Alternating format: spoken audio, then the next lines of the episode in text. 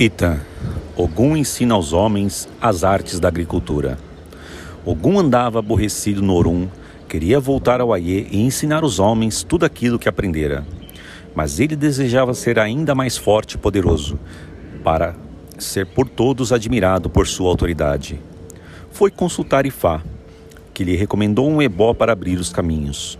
Ogum providenciou tudo antes de descer a terra. Veio ao Aie e aqui fez o pretendido, em pouco tempo foi reconhecido por seus feitos.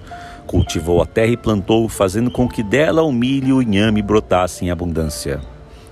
Ogum ensinou aos homens a produção do alimento, dando-lhes o segredo da, colhe da colheita, tornando-se assim o patrono da agricultura.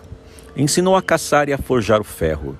Por tudo isso foi aclamado Rei de Ire, ou Onire. Ogum é aquele a quem pertence tudo de criativo no mundo, aquele que tem uma casa onde todos podem entrar. Axé.